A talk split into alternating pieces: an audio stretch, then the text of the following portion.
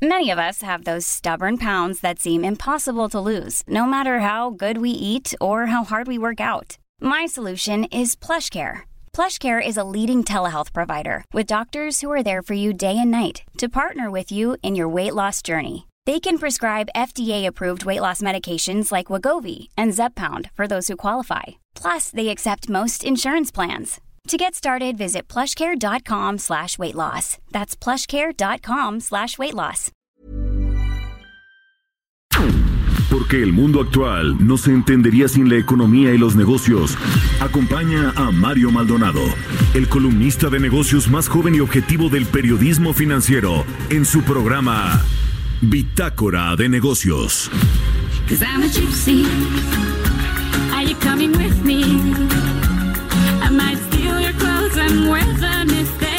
Me. Never made agreements, like a gypsy. And I won't back down cause life's already me. And I won't cry, I'm too young to you gon' quit me. Cause I'm a gypsy. Cause I'm a gypsy. ¿Qué tal? Muy buenos días, bienvenidos a Bitácora de Negocios. Yo soy Mario Maldonado y me da mucho gusto saludarlos en este viernes 28 de febrero del 2020. Saludo con mucho gusto a todos los que nos siguen aquí en la Ciudad de México por la 98.5 de FM. Siempre tempranito empezando nuestro programa, 6 con 3 minutos de la mañana. Saludo también a nuestros amigos de Guadalajara, Jalisco. Allá nos escuchan por la 100.3 de FM y sí nos escuchan, ¿eh? porque nos envían comentarios, nos escriben al Twitter, arroba Heraldo de México, a mi Twitter personal, arroba Mario Mal. Así que les mando muchos saludos también a nuestros amigos de Tampico. Nos escuchan por la 92.5 de FM. En Villahermosa, Tabasco, también por la 106.3 de FM. Hoy el presidente va a andar, por cierto, allá en Villahermosa, Tabasco, con el presidente del Instituto Federal de Telecomunicaciones. Van a inaugurar una, una, eh, pues una mm, operación de radio ya. Le vamos a contar al ratito a nuestros amigos de Acapulco Guerrero, donde voy a estar al ratito allá en el abierto mexicano de tenis. Nos escuchamos por la 92.1 de FM. También un saludo al puerto de Acapulco que debe estar repleto por este abierto mexicano de tenis, que yo creo que también nos va a contar de eso al rato Jesús Espinosa, de cómo van los resultados. Eh, en Tijuana nos escuchamos también eh, por la 100.1 de eh, AM y en el Estado de México nos escuchamos también Puede seguirnos a través de la página heraldodemexico.com.mx. Ahí está el streaming de lo que sucede en la cabina del Heraldo Radio. Hoy, por ejemplo, yo no vengo de traje, es algo muy raro porque casi siempre vengo así, entonces ahí puede ver. ¿Sí o no, Chucho? ¿Estás de acuerdo? Bueno, e iniciamos este día con esta canción de Shakira que es también obra de Jesús Espinosa, nuestro jefe de información, porque yo le preguntaba ahorita, oye, ¿qué, ¿qué canción vamos a abrir? Dice, con la de Shakira, con la de Gypsy. Y recuerde que esta semana le estuvimos presentando canciones que tienen que ver con el tenis, este deporte eh, blanco que bueno pues eh, a propósito del abierto mexicano de tenis allá en Acapulco. Y en este video de Gypsy de Shakira aparece junto al tenista español Rafael Nadal en una breve faceta como actor. Así que bueno, pues sí tiene que ver con, con el tenis. Yo le iba a decir que pusiera The Weeknd o algo así, pero Gypsy está bien. Está bien, Shakira, me gusta, me gusta. Les cuento rápidamente qué vamos a tener en el programa. Vamos a platicar con Roberto Aguilar, que ahora no viene a la cabina, pero nos va a hacer un enlace. Todo este asunto del coronavirus de verdad que es un tema para los mercados financieros, por supuesto, para la salud pública mundial y esta posible pandemia que ya de- determinó la Organización Mundial de la Salud como una posible pandemia de esta del coronavirus, pero ha infectado ahora sí que literalmente a los mercados financieros y ayer fue una pésima jornada para las bolsas, para el tipo de cambio, para el petróleo, para todos los mercados, una muy mala jornada. Esto nos va a hablar Roberto Aguilar. Vamos a platicar también con Juan Musi, asociado del Consejo Mexicano de Asuntos Internacionales, sobre eh, justo este tema del coronavirus y lo que estima el Banco de México que puede afectar la economía mundial y por supuesto la economía nacional, que hay ciertos matices, nos puede ayudar, beneficiar en algunas cosas, en algunas inversiones que lleguen a México en lugar de, de China o de otros países que están con una condición más difícil por este tema del coronavirus. Pero bueno, pues si le afecta a la economía mundial y a Estados Unidos, a México le va a pegar también. Hablaremos de esto con Juan Musi y platicaremos también con Arturo Carranza, analista del sector energético, sobre el reporte financiero de petróleos mexicanos dado a conocer ayer. Un muy mal reporte pérdidas estrepitosas, caídas de casi 92%, es decir, el, en que aumentaron las pérdidas que tuvo Pemex, eh, caída en la exportación de petróleo, en la producción, un reporte bastante malo que ya nos dirá Arturo Carranza, pero yo creo que nos enfila inexorablemente a que perdamos el grado de inversión en la petrolera estatal.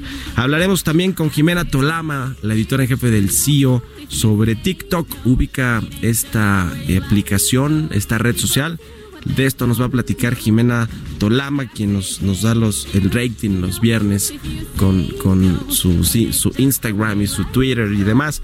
Así que quédese con nosotros, Chucho. Yo creo que si nos da tiempo nos va a hablar de deportes, yo no, Chucho, más que de los portales internacionales. De vela, exacto, muy bien, de la MLS. Bueno, ok. La Conca Champions, perdóname ya. Por eso Chucho nos habla de deportes, ¿eh? y yo no.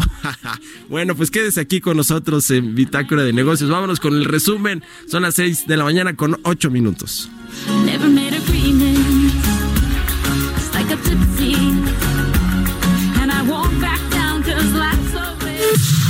Expo Antaria Alimentaria a México 2020. Consolida alianzas y negocios el 31 de marzo, 1 y 2 de abril. Presenta. El resumen. Durante su visita a México, el presidente de la Reserva Federal del Banco de Chicago, Charles Evans, dijo que la incertidumbre causada por la epidemia del coronavirus podría postergarse por un año o más, según el tiempo que se tarde en encontrar la cura. Las minutas del Banco de México correspondientes a la decisión de política monetaria del pasado 13 de febrero, cuando los miembros de la Junta de Gobierno votaron por reducir la tasa en un cuarto de punto a 7.0%, revelaron que existe preocupación entre sus integrantes por los riesgos de la baja en el crecimiento y el reciente repunte de la inflación. La mayoría de los participantes de la Junta de Gobierno percibe que la expansión del PIB en 2020 conserve un sesgo a la baja en su horizonte de riesgos. Mientras que el secretario de Hacienda Arturo Herrera destacó que el incremento al salario mínimo forma parte de una política pública que contribuye a reducir la desigualdad en el país, junto con otros programas sociales, y descartó que la medida vaya a tener un impacto en la inflación de 2020, como teme el Banco de México. Petróleos Mexicanos reportó en el cuarto trimestre de 2019 una pérdida de 169.768 millones de pesos, un 8.0% por arriba de la pérdida de 157.330 millones de pesos observada en el mismo periodo de 2018. El director general de Citibanamex, Manuel Romo, consideró que son necesarios actos concretos para incrementar los niveles de inversión en México e impulsar el crecimiento económico. Manifestó que esto ayudaría a generar confianza, para lo cual es necesaria la participación de todos los sectores. La Comisión Federal de Electricidad logró en 2019 una utilidad de 48.545 millones de pesos, lo que representó un incremento de 13.6% respecto al año inmediato anterior. De acuerdo con su reporte financiero, la utilidad de enero a diciembre de 2019 fue superior comparada con los 41.925 millones de pesos registrados en el ejercicio anterior, lo que representa un incremento de 6.620 millones. Bitácora de negocios. Grandes negocios, capacitación especializada en networking para el sector comercial y alimentario. Todo en Expo Antadia Alimentaria México 2020. Forma parte de esta comunidad internacional de empresas y consolida grandes negocios. 31 de marzo, 1 y 2 de abril en Guadalajara. Informes al 5555 809900 y en expoantad.com.mx. Expo Antadia Alimentaria México 2020. Consolida alianzas y negocios el 31 de marzo, 1 y 2 de abril. Presentó. El editorial.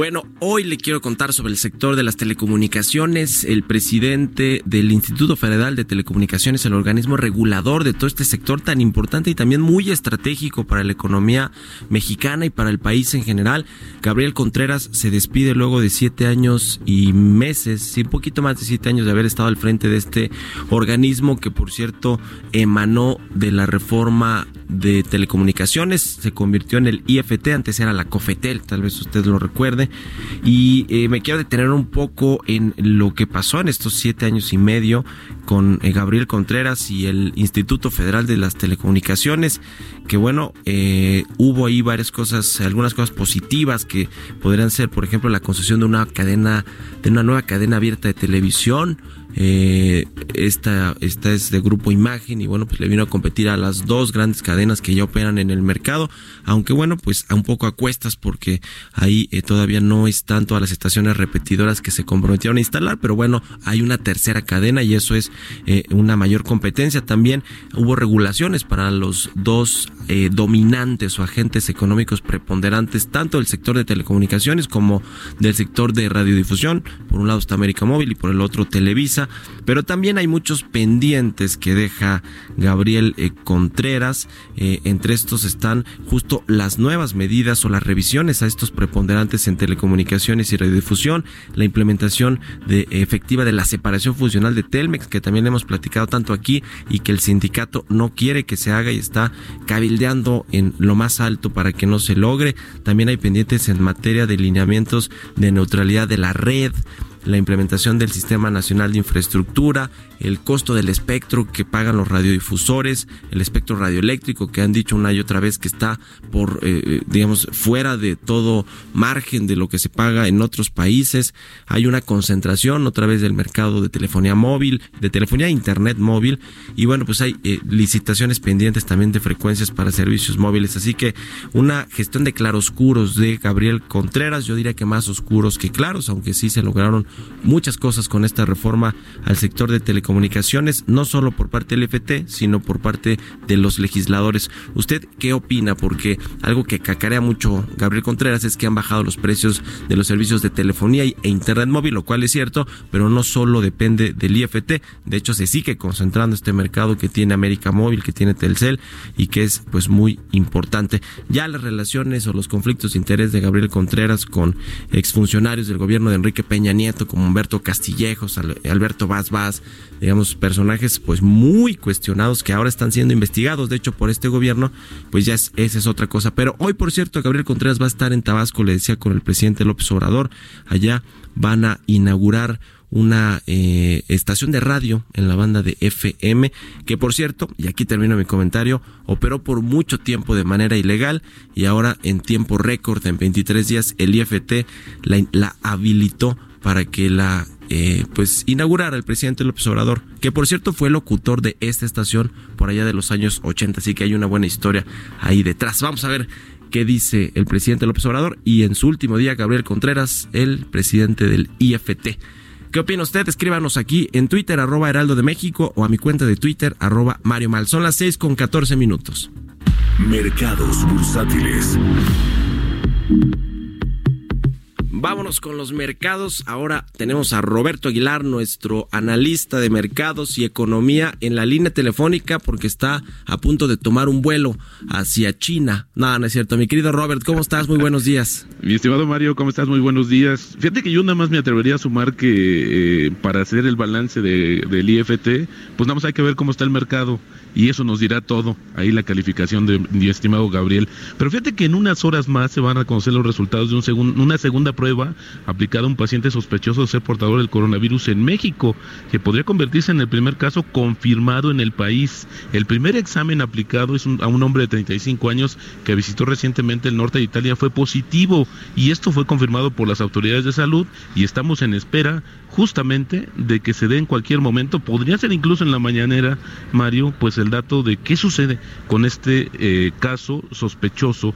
Y por otra parte, en China el número de pacientes dados de alta superó los casos de infecciones por décimo día consecutivo, lo que animó a algunas cadenas comerciales y fábricas a retomar lentamente sus actividades.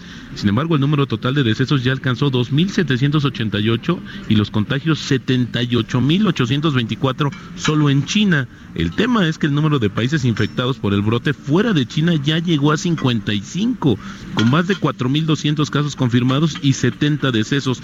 El tema de Italia, el país más afectado en Europa, Mario, pues es el que está generando mucho más complicaciones porque de ahí se han infectado otros países de la región y esto pues ha, ha encendido realmente las alertas. De hecho, las bolsas europeas cayendo a sus niveles eh, mínimos y están equiparando este ajuste a lo que pasó en la crisis de 2008.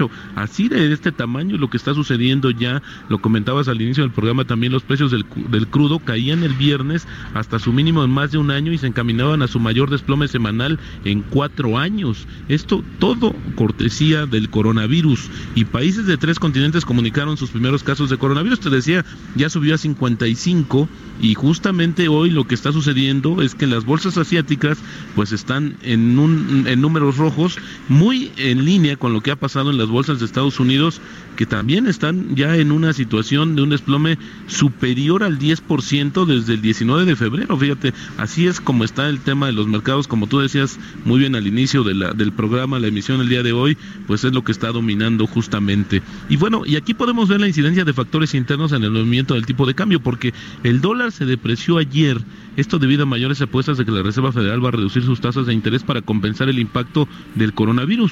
Y esto, pues, debería de haber sido positivo para el tipo de cambio, ¿no? Porque, pues, un dólar más barato, pues, fortalece o regresa el peso fortachón. Sin embargo, fíjate que no pasó así, no pasó así porque justamente el temor del tema del coronavirus en México, pues, eh, lanzó el tipo de cambio que está cada vez más cerca de los 20 pesos, tocó 19.89 en la madrugada ahorita está cotizando en 19.74, pero con este movimiento el peso acumula una pérdida cercana a 4.5% en lo que va del año. Y si lo vemos eh, justamente eh, en esta perspectiva, pues está siendo ahora sí también confirmándose que es la moneda emergente que más ha caído a raíz de esta situación y el nerviosismo que hay en los mercados, Mario. Así es que hoy, pues la, la constante, pues será obviamente el tema del coronavirus, esperar qué es lo que dicen en México y sobre todo la Organización eh, Mundial de la Salud, que se resiste pues a, a, declarar una pandemia, aunque pues ya en términos prácticos así sucede. 55 países ya reportando casos del coronavirus en todo el mundo. Vaya cosa lo que está generando el coronavirus para, para los mercados por el temor de pues de que se siga propagando este asunto que como bien dice Robert pues ya eh, eh, podría haber llegado a México según lo que publicó ayer por la noche el subsecretario de salud Hugo López Gatel y, y, bueno, pues el, el, peso también muy presionado, a pesar de que lo que decía ayer, ¿no? Alejandro Díaz de León, el gobernador del Banco de México, que a pesar de estas cinco eh, reducciones a la tasa de interés de, eh, de referencia, pues aquí en México el peso eh, pues se, se, se, ha mantenido un tanto defensivo por que se siguen pagando pues rendimientos muy altos. Sin embargo, ya vemos que pues es un tanto artificial esta, esta fortaleza del peso, ¿no? Exacto. Y ya vemos la fragilidad, porque con estos temas de factores de riesgo, que también el propio Banco de México reconoció en su informe trimestral el más reciente, pues que tendrán los. Hoy no se sabe, Mario, cuánto va a costar. Ya se calculaba que ayer justamente, platicando con el, el director de la Bolsa Mexicana de Valores, algo más de 3 billones de dólares, si tú sumas la pérdida de, los, de todos los mercados, ya hay un acercamiento de cuánto ha costado el coronavirus en términos de la capitalización bursátil de los principales mercados de este, de este mundo y lo que podría ser el siguiente paso es ahora esta interrupción de justamente las cadenas de suministro que ha, obligado a varias empresas, a muchas empresas yo diría que cada vez, cada día más a reconocer que van a tener pérdidas y esto pues sí está minando, eh, eh, ya están sonando los tambores, déjame utilizar esa frase, de una recesión global, Mario, que espero que no suceda así. Eh, y bueno, pues aquí estamos pendientes de lo que suceda. Yo estaré transmitiendo desde el, el lunes desde la ciudad de Nueva York, pero eh, muy atento a lo que sucede en la cuestión de México, pues si hay, pues ya igual y no regreso, Mario. Híjole, no te vayas a ir para China, mi querido Robert, porque si no, no. Te, vas, te, vas, a tener que quedar allá un buen tiempo y vamos a hacer los enlaces. Mínimo 14 días. Oye, si el, el, el, el, digamos, esta denominación del coronavirus COVID-19 que, fíjate, venía pensando en la mañana, parece como una clave de pizarra, ¿no? De un, de algún instrumento ahí, de una, de una fibra, de un espaco, de una acción Que si, si fuera una, una clave pizarra, ¿cómo crees que estaría cotizando ahorita, mi querido Robert? No, hombre, pues estaría yo creo que a la alza, porque justamente este es el, el tema de que todo el mundo está hablando y bueno, pues ahora sí que, que estaría superando yo creo que algunos niveles máximos y esto pues estaría pasando la factura a otras, no solamente a otras acciones, a otros mercados como está sucediendo en estos momentos, Mario, que yo creo que sí, en vez de, no, no queremos ser alarmistas, pero creo que esta es una situación de contingencia y ahora vamos a ver de qué está hecho el gobierno mexicano en términos de poder desplegar de la mejor manera y de manera más eficiente pues un programa eh, pues preventivo. Tengo entendido que ya ha habido reuniones con algunos líderes empresariales, ha habido reuniones, están ya moviendo un poco el tema pues para evitar y aprender de experiencias de otros países y no eh, pues descuidar o minimizar lo que pudiera ser el primer caso en México. Bueno, pues eh, buen viaje mi querido Robert y nos vemos por acá el lunes. El lunes sí por está supuesto, acá, eh, No, el martes Ah, está, el martes, por ahí. ok, ok, va, va. Bueno, pues Muchas un gracias, abrazo, Mario. mi querido Robert. Igualmente, gracias. Aguilar con los mercados, sígalo ahí en Twitter, Roberto AH. Son las 6 de la mañana con 22 minutos. Entrevista. Y bueno, sobre este mismo asunto del coronavirus y su impacto a los mercados y a la economía eventualmente, vamos a platicar con Juan Musi, asociado del Consejo Mexicano de Asuntos Internacionales de Comexi. ¿Cómo estás, mi querido Juan? Muy buenos días. Mario, qué gusto saludarte, muy buenos días. Igualmente, oye, a ver, tú que además estás muy metido en el tema de los mercados financieros, de las bolsas, eh, si se llega a confirmar este primer caso de eh, contagio de coronavirus aquí en México, ¿cómo crees que va a reaccionar la bolsa y el tipo de cambio? Sobre todo la bolsa, y pienso un poquito en lo que pasó en Brasil en esta semana, que cuando se confirmó el primer caso allá en Sao Paulo, el Bovespa se desplomó casi 7%. Eh, ¿Cómo ves tú? ¿Cuál es tu, tu pronóstico si se llega a confirmar este tema? Mi querido Mario, bueno, pues las cosas ya están francamente difíciles en materia de mercados. Lo que ha perdido el mercado en, en los últimos días, pues es equivalente o no se veía desde la crisis financiera del 2008-2009, cuando pues, los mercados tuvieron caídas abruptas en, en- en muy pocos días. ¿Qué tanto más pueda seguir bajando de confirmarse este caso en México? Te estoy franco, eh, sería difícil de predecir, pero no creo que eh, confirmaría o, o- o- o sería más profunda la caída del IPC. Nuestra bolsa está muy vinculada al Standard Poor's, al Dow Jones, al, al Nasdaq, los tres principales índices norteamericanos, y estos han estado bajando eh, terrible. De hecho, ahorita, antes de que abran los mercados, los futuros vuelven a apuntar ya para una jornada negativa el día de hoy. Entonces, un poco lo que te quiero decir es que incluso de confirmarse este caso en México, no sé qué tanto más daño le puede hacer al IPC cuando el IPC pues ha venido arrastrándose junto con todos los demás índices, no solo los norteamericanos, pero los europeos y los y los asiáticos, ¿no? Entonces, eh, sí creo que evidentemente afectaría, pero es, es también, y creo que sería válida la pregunta, te comento en materia de tipo de cambio, ¿no? De confirmarse este caso en México, ¿qué tanto más podría eh, perjudicar el tipo de cambio? Honestamente no creo que tanto más. Ahorita, al momento que te hablo, Mario, la cotización interbancaria está en 19.77. Sí. Entonces, sí. si me dice, oye, de confirmarse este caso en México, ¿tú crees que se iría a 20, 30? Pues mira, sería difícil de decírtelo, pero creo que ya la pérdida fuerte ya se dio. Venimos de 18.58 a 19.77, o sea, ya perdimos prácticamente un peso con 20 centavos. Entonces, pues difícil de predecir, pero me da la impresión de que el trancazo fuerte ya nos lo llevamos, tanto en materia del índice, concretamente de la bolsa, o en materia de tipo de cambio. Eh, ayer el, el Banco de México eh, pues reconoció que puede afectar la economía mundial más de lo previsto originalmente. Creo que va en línea con lo que ha dicho el Fondo Monetario Internacional y, y en general pues muchos eh, bancos de inversión y economistas internacionales con respecto al impacto que puede tener este coronavirus. Yo te quiero preguntar, Juan, ¿Cuánto tiempo más o menos se tardará ya en reflejarse en la economía real? Digo, ya hay eh, sectores que lo están, eh, que, que, se están viendo afectados, el sector turístico, el sector eh, de transporte aéreo, las aerolíneas, los cruceros. Ahora vimos este que no podía llegar a Cozumel o, que llegó finalmente con una revisión muy exhaustiva, muy minuciosa. ¿Cuándo se va a reflejar, digamos, ya en, en la economía real? Porque ahora están los mercados que pues se adelantan y pasa directamente el efecto, pero en la economía, ¿cuándo vamos a ver este, este efecto? del coronavirus? Bueno, pues yo creo que ya es tan realista pensar que el, que el año que íbamos a tener globalmente, ahorita me refiero quizás a la parte local, pero globalmente se va a ver afectado y empieza a haber afectaciones tan pronto como ya.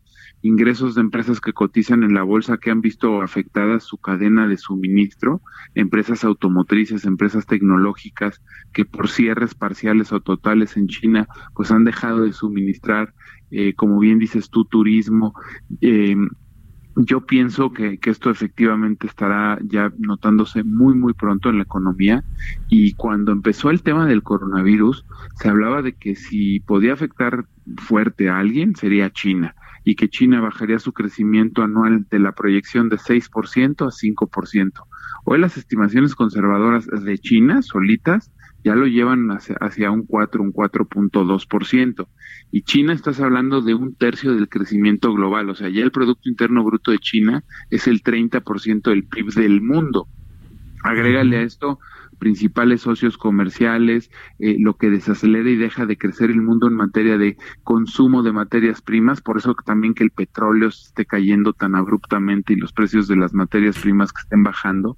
Entonces, yo creo que a tu pregunta, Mario, respondería, pues quizás no se note tanto ahorita en el corto plazo, siguiente mes, mes y medio, pero para eh, eh, en adelante, dos, tres meses, creo que estaríamos ya preparando eh, pues estas carencias muchas veces en, en, cosas, en cuestiones que tengan que ver con cadenas de suministro, gente afectada en sus negocios que pues simplemente no pueda estar recibiendo materias primas o mercancías, precisamente porque los países de donde vienen están afectados por el coronavirus.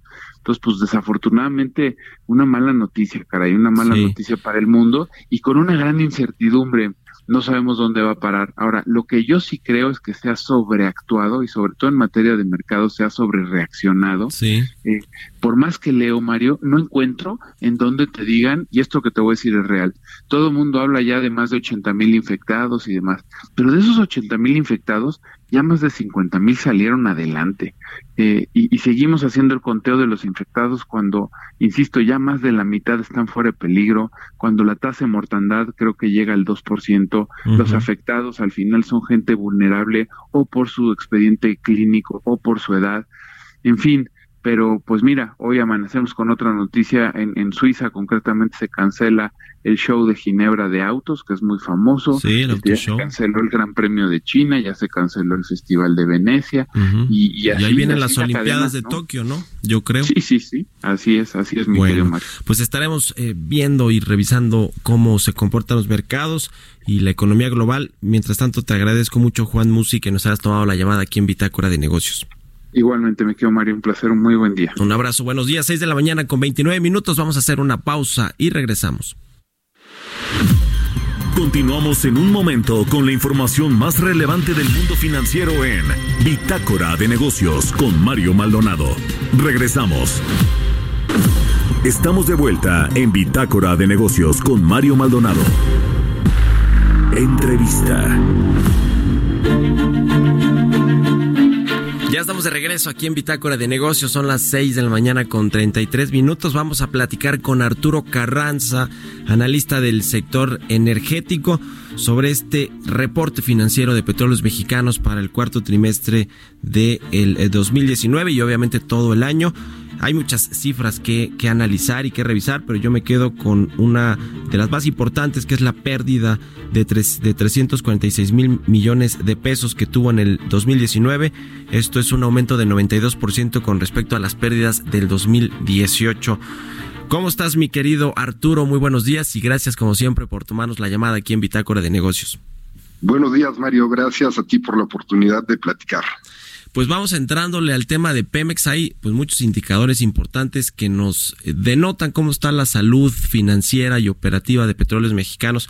Yo entré por este asunto de las pérdidas que me parece grave, sobre todo de cara a lo que va a ser la revisión de la calificación crediticia de Pemex, que, que, que, que, bueno, pues hay quien dice que ya prácticamente descontemos que nos, que le van a quitar el grado de inversión. Pero a ver, ¿tú con qué te quedas? ¿Qué fue lo más relevante que presentó ayer Pemex y que, y que bueno, de alguna manera va a forjar parte del futuro de esta empresa petrolera? No, coincido contigo, Mario. Estos resultados demuestran dos cosas. Primero, eh, Petróleos Mexicanos tiene un problema financiero muy, muy grande. Como lo comentas, la empresa registró una pérdida neta eh, casi tan grande como la que obtuvo tras la crisis de la caída de los precios internacionales del petróleo que se dio a finales de 2014. Eh, yo diría que el monto de la pérdida eh, que registró en 2019 se explica por una multiplicidad de factores. Entre ellos, eh, no podemos dejar de mencionar la reducción del volumen y del valor de las ventas de la petrolera. Mario, ¿esto qué quiere decir? Eh, Pemex viene exportando en los últimos años menos volumen de petróleo a los mercados internacionales y, lo más importante, eh, la petrolera está perdiendo participación eh, en el mercado nacional de los combustibles. Esto, a final de cuentas, implica que los resultados financieros de la empresa este, tengan, se vengan reduciendo antes del pago de intereses eh, y del pago de, impuestos, de suerte tal que cuando ya tiene que pagar eh, una tasa muy alta de impuestos, pues ya tiene un monto muy pequeño que descontar y eso incrementa el, el, monto eh, de las pérdidas. Mario, en segundo punto me gustaría destacar que es cierto que parte de la solución eh, de la petrolera pasa por el incremento de la producción de crudo y por un mayor, una mayor incorporación de reservas. Ayer lo comentaban bien eh, los directivos de Pemex este, este punto. Eh, en este sentido, hay, ah, la, petrolera ha mostrado indicios de recuperación. Sin embargo, creo que no es suficiente esta estos indicios ante la magnitud y la complejidad financiera de petróleos mexicanos, eh, desde mi muy particular punto de vista, creo que es el momento pertinente para reflexionar sobre la necesidad de, desinvertir en activos. Pemex tiene una línea, muchas líneas de negocio, entre ellas refinación, que le generan costos y pérdidas y valdría la pena reflexionar si es necesario que cuente con ellas o como lo ha hecho eh, Petrobras, que desincorpore activos y que eh, esta, una empresa más ágil y flexible pueda estar en un camino más óptimo para obtener ganancias. Pues sí, eso es un tema eh, importante. Ahora se están, parece ser que se están eh, eh, ejecutando, ejerciendo recursos en negocios como el tema de la refinación, que no son negocios que generan márgenes de utilidad, que son negocios que no son negocio, pues, ¿no? Para petróleos mexicanos, para terminar pronto. Y además de todo, hubo un subejercicio en, en la inversión en, en el 2019 de 26%, es decir, estamos en el peor de los escenarios porque Pemex sigue, eh, digamos, aumentando sus pérdidas netas, si se vende menos petróleo al exterior, tiene un problema grave de producción eh, y luego, pues si a esto le sumamos que no ejerce los recursos que tiene eh, en el presupuesto, pues no sé, no sé qué están haciendo los directores de Pemex, el director financiero y el director general Octavio Romero, porque pues esto parece una estrategia muy mala de alguien que nunca ha administrado una empresa. Ah, bueno, nunca ha administrado una empresa Octavio Romero porque es ingeniero agrónomo. ¿No? Por cierto. ves todo esto? Sí, coincido con tu eh, diagnóstico. Hoy en día el tema de los adeudos a proveedores es, es, es un problema que se ha venido incrementando en los últimos meses, Mario, pero no solamente el, los, las deudas de, a los proveedores eh, eh, en el área de, exploración y producción, que es un monto muy cuantioso, muy alto, que le o sea, que, se le contabiliza a la empresa en la parte de las pérdidas, eso es interesante. También hay una deuda a, los eh, proveedores en el área de refinación. La empresa en verdad que está atravesando por un momento financiero muy complejo. por eso insisto que esta narrativa de la estabilización de la producción de petróleo no es suficiente, no va, no va a ser suficiente para la crítica y el análisis de las calificadoras. No, eh, si petróleos mexicanos no eh, resuelve y no da indicios de, una recuperación financiera, eh, yo creo que estaría muy cerca de que se rebaje su calificación y qué es lo que tiene que hacer para que pueda ir resolviendo paso a paso su, su eh, situación financiera, desde luego eh, inyectar recursos frescos vía asociaciones en exploración y producción con privados y también ir pensando, reflexionando, Mario, como te comento, en desincorporar activos de otras líneas de negocio. Ahora, este reporte que fue pues muy malo para, para Pemex y para, pues, para México, porque en realidad es una empresa productiva del Estado que todavía le, le eh, aporta, eh, no sé, por ahí del 15% al presupuesto federal de México, es decir, sigue siendo relevante, muy relevante para la economía nacional. Eh, ¿Crees que con estos malos resultados, Arturo, van a modificarse estas, eh, estas políticas eh, de estatistas, de, de nacionalistas, de que Pemex es de los mexicanos y el petróleo y no hay que abrirlo a la iniciativa privada. Y lo digo en el contexto del anuncio que se va a hacer en teoría en los próximos días con respecto a la inversión privada en el sector energético. Ahí hay un jaloneo entre Poncho Romo y Arturo Herrera del lado de los moderados y Rocional y Manuel Barlet eh, de la CFI. Me imagino que por ahí debe estar Octavio Romero también, quienes no quieren abrir a la iniciativa privada más allá de los contratos de servicios y unas cositas que no les interesan en realidad a los privados. ¿Crees que esto va a ser una sacudida, una llamada de atención para decirles, a ver, ya basta con, con este falso nacionalismo? Mario, creo que en la ruta actual podemos descartar que las autoridades energéticas incorporen asociaciones con privados, incorporen farmouts o rondas petroleras.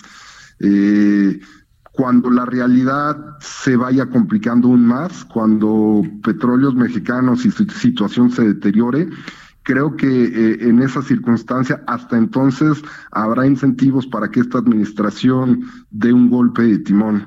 Eh, pero hasta el momento, Mario, yo creo que en estas condiciones actuales podemos ir descartando y de hecho así es casi casi un hecho que es un hecho de eh, que, que, no va a haber eh, asociaciones, farmouts o, o, rondas petroleras, y yo lo que vería es que la, eh, cuando se complique esta situación aún más, en ese entonces sería probable que, que esta administración dé un golpe de timón y de abra espacios para los privados. Bueno, pues a ver cómo nos va con la revisión de las calificadoras a Pemex, que, que bueno, pues muy probablemente Moody's, que es la que le falta, que fue una de las que falta que quite el grado de inversión, pues probablemente lo haga. Te agradezco mucho, mi querido Arturo Carranza, analista del sector energético, como siempre que nos hayas tomado la llamada.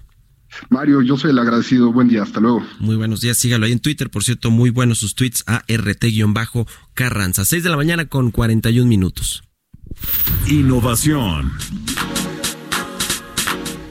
Y bueno, pues ya llegó a la cabina de El Heraldo Radio Jimena Tolama, editora en jefe de lesio.com. Les digo yo, realmente la que nos da el rating aquí en Bitácora de Negocios los viernes. Mi querida Jime, ¿cómo estás? Muy buenos días, bienvenida. No es cierto, no es cierto. Buenos bienvenida, días. Jime. Oye. Es la que tiene más followers en Twitter, en Instagram, cuando te presentamos. Yo doy Qué mi bárbaros. Twitter y nomás no. Tal, bueno, tal es porque ya tengo 15.500, pero... Poquitos, no, poquitos todavía. Jime, ¿cómo estás? A ver, bien, bien, ¿qué muy vamos bien. a platicar hoy? Fíjate que ahorita que mencionas Twitter, ayer se me ocurrió hacer una encuesta para conocer más o menos quién conoce la aplicación de TikTok. ¿Tú la conoces? Sí, por supuesto. Por ti. Ah, Ah, no, no. por mí. Yo la tengo en mi ¿Dónde que teléfono. somos millennials? No, la veo tanto, pero, pero, o sea, no la consumo tanto, consumo más Instagram, este, las stories y todo Es eso, y no tanto TikTok, pero, pero he visto muchos videos, pues, interesantes. Bastantes divertidos, exactamente. Divertidos Aquí- más que interesantes. Sí, yo no sé si porque mi base de followers es más millennial, tardío o igual más grandes, no lo sé. Pero eh, pregunté quién lo conoce y creo que el 35% de todos los que votaron dicen que TIC qué, o sea, no saben qué es. Es una aplicación de videos cortos muy parecida a lo que fue Vine alguna vez. No son videos de 6 segundos como lo era Vine en este caso, pero sí como que revolucionó un poco más porque incluye todo, o sea, combina eh, la cuestión de la red social, el, eh, el dar- darle like a videos, el hacer tú tus propios contenidos, incluso hay CEOs, eh, por ejemplo el de Snapchat o, o el de Reddit que medio ahí discrepan un poco de si es una buena app o de plano es este parasitienta, como diría el caso de Reddit, si quieren hablamos ahorita de eso. Pero para introducirnos al tema, vamos a, a- a platicar un poco en la cápsula de qué trata, de qué va esta app, por qué lo está rompiendo allá afuera. Eh, la empresa china que está detrás vale muchísimo dinero y además para nosotros que pues igual y buscamos un poco de ocio de repente, porque si la abres y te quedas años ahí, o sea, sí se te pasan las horas y su lema es justamente te hacemos el día. Y sí, sí te hacen el día. Entonces vamos a ver de qué trata y ahorita platicamos. Bueno, a ver, vamos a escuchar lo que nos preparó Jimena. Muy atrás quedaron los tiempos de Vine, esa aplicación que se hizo famosa entre los millennials por sus característicos videos de 6 segundos que nació hace 8 años y que ya no existe. Sin embargo, hoy circula una app muy similar, más revolucionada y que no solo ha capturado horas de atención entre las nuevas generaciones como los centennials, sino a marcas, artistas, influencers, periódicos e incluso empresas. Se trata de TikTok. Oh my Es la aplicación del momento, en donde los usuarios comparten videos de sincronización de canciones o frases con los labios, fragmentos cómicos o desafíos virales con pasos de baile complejos. La aplicación registra un récord histórico de más de 1.500 millones de descargas desde su creación, hace cuatro años. TikTok pertenece a ByteDance, una compañía de tecnología china fundada en 2012, creadora de varias aplicaciones populares de redes sociales. La dirige Shang Jiming, un CEO de 35 años experto en ingeniería de software, y hoy vale 75 mil millones de dólares, lo que la convierte en la compañía privada más valiosa del mundo, con el respaldo financiero de fondos de inversión como SoftBank, Sequoia Capital y General Atlantic. Lanzada en 2016, alcanzó su punto máximo hasta dos años después, en 2018, ganándole terreno a Instagram y Snapchat, los reyes de las redes sociales. Pero tiene su lado oscuro. Estados Unidos la crea una aplicación relacionada al gobierno chino, además de preocupaciones que genera la forma en la que recoge y almacena los datos de sus usuarios, incluidos menores de edad. Para Bitácora de Negocios, Jimena Tolama.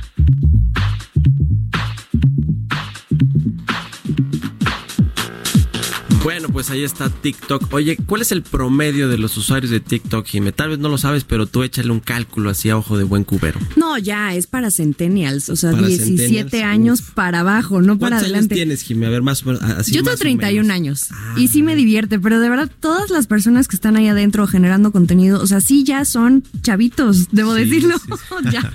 Nosotros sí ya nos quedamos atrás, ya Instagram es lo nuestro, pero TikTok es para ellos. Obviamente ya ahorita muchas personas están sumando marcas, eh, artistas, ahí los ves bailando, este, haciendo sketches cómicos y pues, ¿por qué no? Nuevos influencers que empiezan a ganar dinero, que las marcas los empiezan a jalar, o sea, vaya toda una nueva generación de influencers.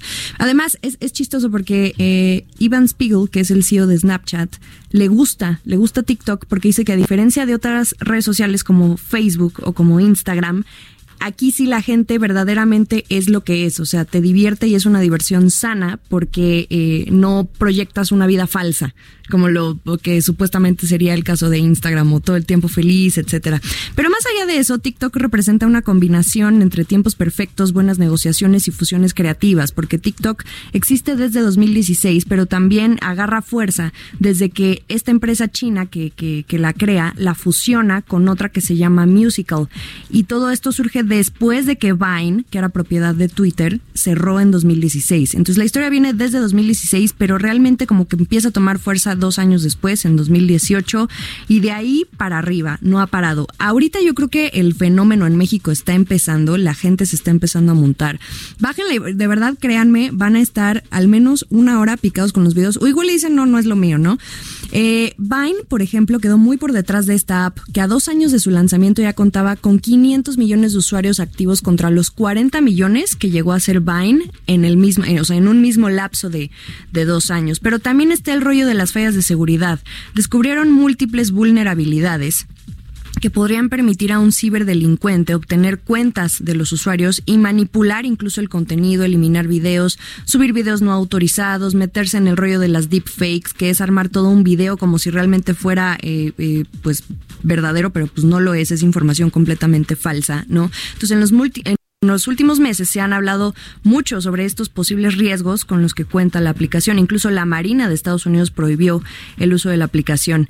Y, eh, por ejemplo, el CEO de Reddit, aquí está la mala publicidad, eh, sí criticó fuertemente a TikTok e incluso pidió que no instalaran este programa porque lo dice, es, es, es, es una app de espionaje. Dice, considero esa aplicación tan fundamentalmente parasitaria que siempre está escuchando. La tecnología de huellas digitales que usan es realmente aterradora y simplemente no la pude instalar en mi teléfono. Porque otra cosa es que pues tienen sus algoritmos, ¿no? Lo, lo, lo adictivo de esto es que eh, tienen abierto todo, entonces la gente puede ver, no se suscribe, no nada pero eh, eh, sus algoritmos los mantienen en secreto. Entonces eso es lo que ha causado un poco de conflicto y pues llama la atención y ya se metió en los legisladores estadounidenses y que si tiene relación con el gobierno chino, por eso están tratando de deslindar su base de, de China y se están viniendo a Estados Unidos, pero ya les preocupó. En fin, vamos a ver en qué acaba todo esto. Entonces tiene como 500 millones de usuarios, más o menos.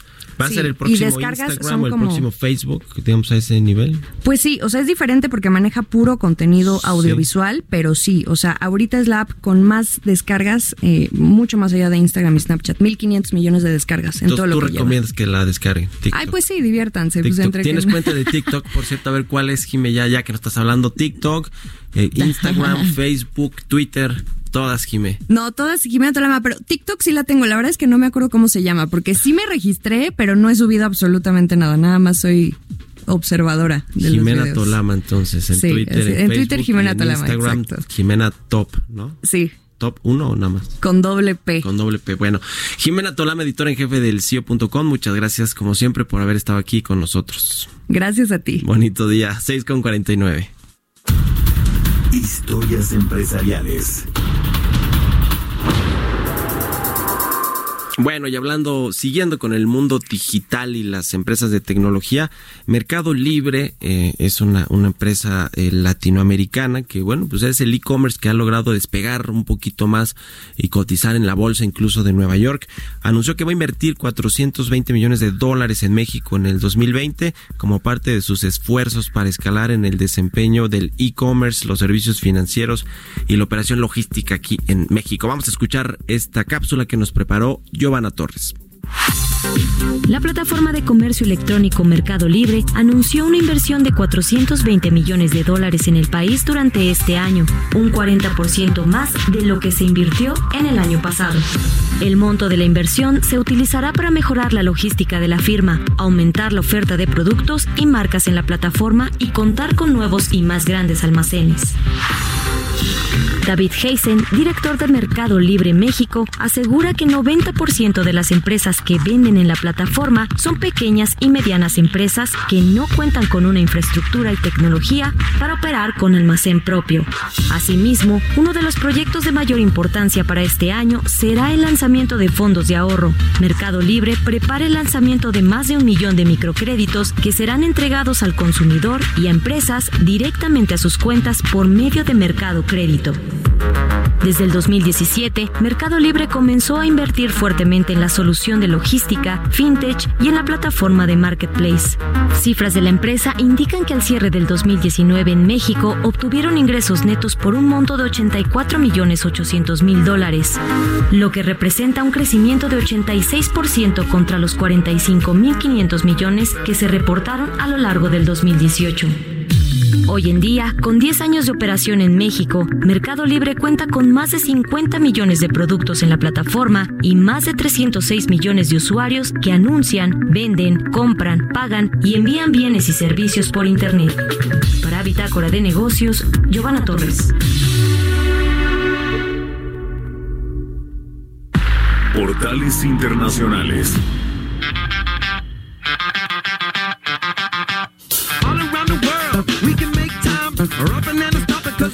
Jesús Espinosa ya está aquí en la cabina de El Heraldo Radio de Bitácora de Negocios con los portales internacionales, pero decidimos que como ya hablamos mucho internacional del coronavirus and so on, vamos a hablar de deportes, mi querido Chucho.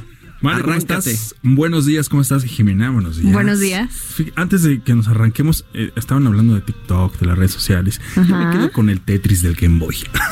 Hijo. No, es que sí bueno. tienen razón. De, Qué bueno que va- nos vas a hablar de deportes, Sí, sí, caray, sí. porque Es que de hecho el Tetris y los videojuegos ha vuelto ya también un deporte, ¿no? Hay mundiales sobre los Lo- los videojuegos. esports. Los, esports. Los esports. Entonces, Sí, fíjate, si, si en, si en el momento que yo empecé a jugar los, eh, este, valga la redundancia, los, estos videojuegos, igual y ahorita estuvieran en algún mundial de estos. Ándale, yo No. igual, ¿eh? Yo siempre Sí, me pero, vi así pero jugando te, te profesional. jodiste la rodilla, ¿no? Las lesiones no me dejaron. Jimena Tol, ¿cómo estás? Todo muy bien. Sí, todo perfecto. Estábamos platicando también que vemos diferente a Jimena, ¿eh? ¿Por qué? Te vemos más delgada. No, ¿Qué ¿cómo estás crees? haciendo? Pásanos la receta. Te lo juro, ¿eh? Y- El estrés, la presión, el no, no es estrés y cierto. la presión, Coman esa, es- bien. esa es la mejor dieta. Pero bueno, Coman bien. nos queda poco tiempo. mejor ¿Por dónde comenzamos con Qué el bueno food? que tampoco eres nu- nutriólogo ni Qué bárbaro, Chucho. Vámonos con los deportes. ¿Con el foot o con el tenis? Catafixia, ¿por dónde empezamos? El ¿Con tenis. el foot o con el tenis? Con el tenis, bueno, sorpresas en el tenis y una muy grata sorpresa porque la mexicana Renata Zarazúa es la primer mexicana que se instala en una semifinal en un abierto de tenis aquí en México, en Acapulco. Es la gran sorpresa después de estas tres victorias que ya se dieron allá en el, en el puerto. Eh, la verdad, nos da mucho gusto por ella y lo decíamos, es la primera mexicana que se instala en las primeras cuatro de este torneo. Así que hoy y mañana va a estar muy interesante el abierto de tenis allá en Acapulco. Y también el español Rafael Nadal ya se instaló también en estas semifinales que, pues bueno, es el, el- el- el apellido o es el nombre, por supuesto que todo el mundo está eh, ansioso por ver en estas instancias también allá en el abierto de tenis. Va contra Dimitrov, así que le deseamos toda la suerte también, tanto el español, ¿no? Que lo ganó en el 2013, en, el- en la última participación que tuvo Nadal, se había quedado también por ahí eh, en una ronda eh, anterior, así que le deseamos buena suerte y por supuesto para la mexicana sería buenísimo verla en la final. Y por otra parte, Mario, en la Conca Champions también se dieron sorpresas anoche, la noche de anoche. Bueno, para empezar el miércoles sufrimos, ¿eh? Tanto Tigres como la América sufrió la Conca Champions Sí, ante sí, el sí, sí, Comunicaciones en el caso del América y en la Alianza en el caso de, eh, de Tigres, porque estaba fuera. Tigres estaba fuera al minuto 93 y segundos y en un tiro de esquina el arquero argentino Nahuel Guzmán con un cabezazo le dio el pase a Tigres así de, de- de película de último minuto tipo también eh, final no de Cruz Azul América con Moisés Muñoz y el América también se estaba quedando fuera uno a uno y en penales avanzó pero anoche la sorpresa fue León iba ganando 2 por 0 en el partido de ida y fueron a jugar a Los Ángeles frente al equipo de Carlitos Vela. Carlitos Vela se destapó con dos anotaciones Es un jugadorazo, Vela. Yo creo que es un muy buen jugador de fútbol. y al último Rossi fue el, el 3 a 0 para dejar fuera, ¿eh? Esto sí es una es un fracaso, no es una sorpresa porque el fútbol de los Estados Unidos cada vez va avanzando. Eh, creo que todavía está un poco eh, abajo del nivel del, del fútbol mexicano, pero ya, ya se están viendo un poco más complicado para los equipos mexicanos enfrentarse a los de la MLS. Y Carlitos Vela, pues ayer lo demostró. En el partido de ida en León no se había mostrado mucho. De hecho, León tuvo la oportunidad de irse por unos eh, un marcador más abultado. No lo hizo así, no fue contundente. Y ahora ayer, eh, pues se lleva esta sorpresa 3 por 0. Así que, y para sorpresa, bueno, o más bien para el atractivo, Carlitos Vela estará visitando nuevamente nuestro país y ahora estará visitando el Estadio Azteca. En dos semanas, Cruz Azul estará recibiendo a Los Ángeles de Carlos Vela. Bueno, pues ahí están los deportes, eh, no los portales internacionales, pero ya le vamos a hacer una mezcla. Queríamos hacer dos Sí, cortinillas, sí, sí. Jesús. Una de Por portales favor. internacionales y una de deportes Por y los favor. negocios. Porque tienes que hablar también algo de negocios. Sí, porque- claro, por supuesto. Le vamos a meter ahí todos los números, todas las cifras, contratos, eh, empresarios, CEOs que Ya tienen está. que ver con el deporte, lo vamos a Y mezclar. la sec- nueva sección de Jimena ya está también. Próximamente ahí también estrenarse. cocinándose. Cocinándose, está en ¿Los el horno. lunes o estar Cocinándose, los lunes, Porque los ella lunes. decide, ¿eh? no cree que yo le digo, oye, martes, oye, ya nos tenemos que ir. Ya, ya, ya. Muchas gracias por La habernos acompañado. es que es fin de semana. Es que es fin de semana aquí en Bitácora de Negocios. De verdad, muchas gracias por, por, por escucharnos, por escribirnos en Twitter. Le, le agradezco. Se queda con Sergio Sarmiento y con Guadalupe Juárez y nosotros nos escuchamos el lunes en punto de las 6 de la mañana. Buen fin de semana.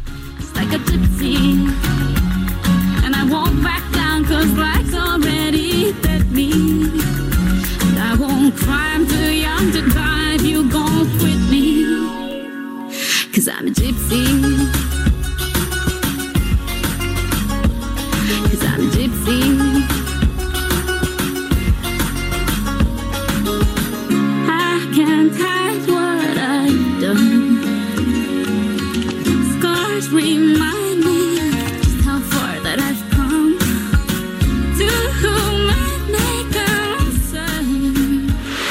Esto fue Bitácora de Negocios con Mario Maldonado, donde la H suena y ahora también se escucha. Una estación de Heraldo Media Group.